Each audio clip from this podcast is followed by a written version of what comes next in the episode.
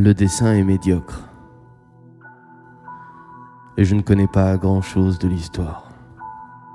Un homme, le visage ferme et méritant, la cravate de la respectabilité et la pipe satisfaite.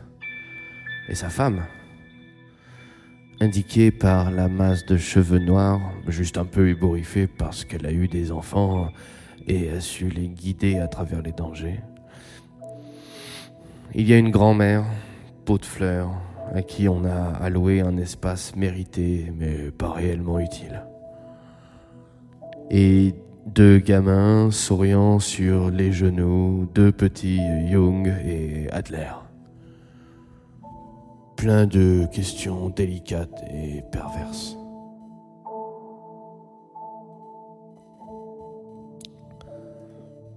Et naturellement, une jeune fille troublée par de jeunes amours. Elles prennent ces choses-là tellement plus au sérieux que les garçons qui vont voir derrière les tables. Et le garçon est bien là, son frère, je présume, averti des choses de l'étable, avec cette tundra, ce bouclier de cheveux noirs, il a une santé et porte des chemises de sport. Dernier cri. De la manière la plus avertie.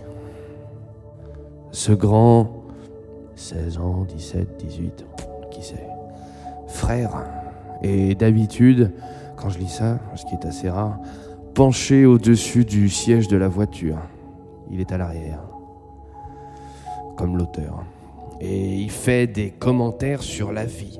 La vie en majuscule. Tellement vrai qu'il bouleverse absolument tout le monde, sauf les pauvres gamins qui ne pigent rien en dépit de leur Jung et de leur Adler et se contentent d'ouvrir de grands yeux et, de sucer leurs sucettes là-haut dans les nuages d'un blanc presque pur.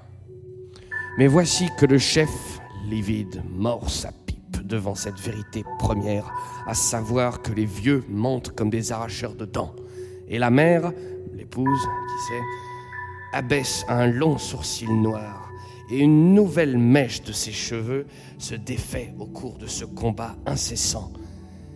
Et grand-mère, je ne sais pas, je regarde ailleurs, mais je me rappelle que la fille, la fille aux jeunes amours est toujours particulièrement en colère parce qu'on lui a mis sur le dos l'histoire de l'étable. Enfermée avec René le français, la lutte. Un peintre, qui sait, personne ne veut le reconnaître, mais ce gros, gros garçon avec ses chemises de sport, un grand et gentil garçon qui deviendra sûrement quelqu'un de bien, amène tout le temps la vache derrière l'étable, au taureau. Mais il est jeune, il rit, et tous arrivent à tenir le coup. Mais le mieux, c'est, c'est l'explication qu'il donne de tout ça, de la vache et du taureau avec la sagesse inhérente et instinctive de sa jeunesse.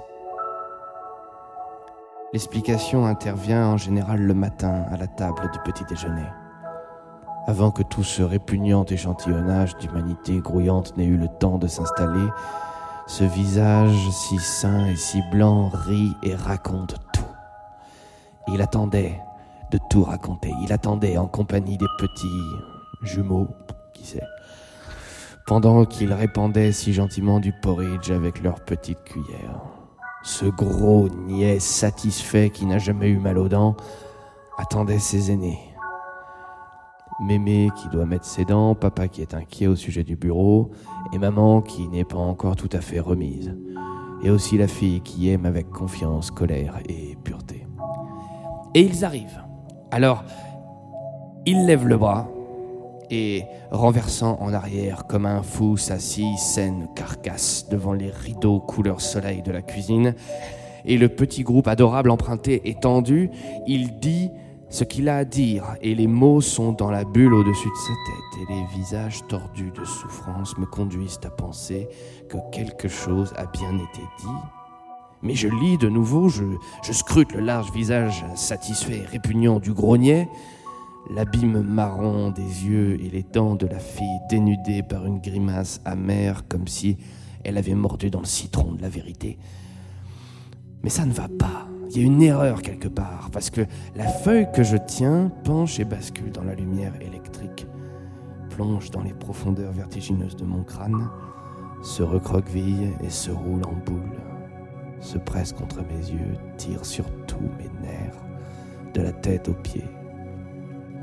Et je sais, alors que le gros niais répugnant a dit rien, rien, rien, rien, rien, rien, rien, rien, rien, rien, rien, rien, rien, rien, rien, rien, rien, rien, rien, rien.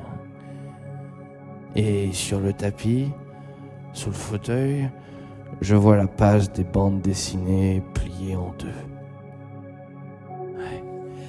Je vois les traits en noir et blanc et des visages que je ne me donne pas la peine de détailler.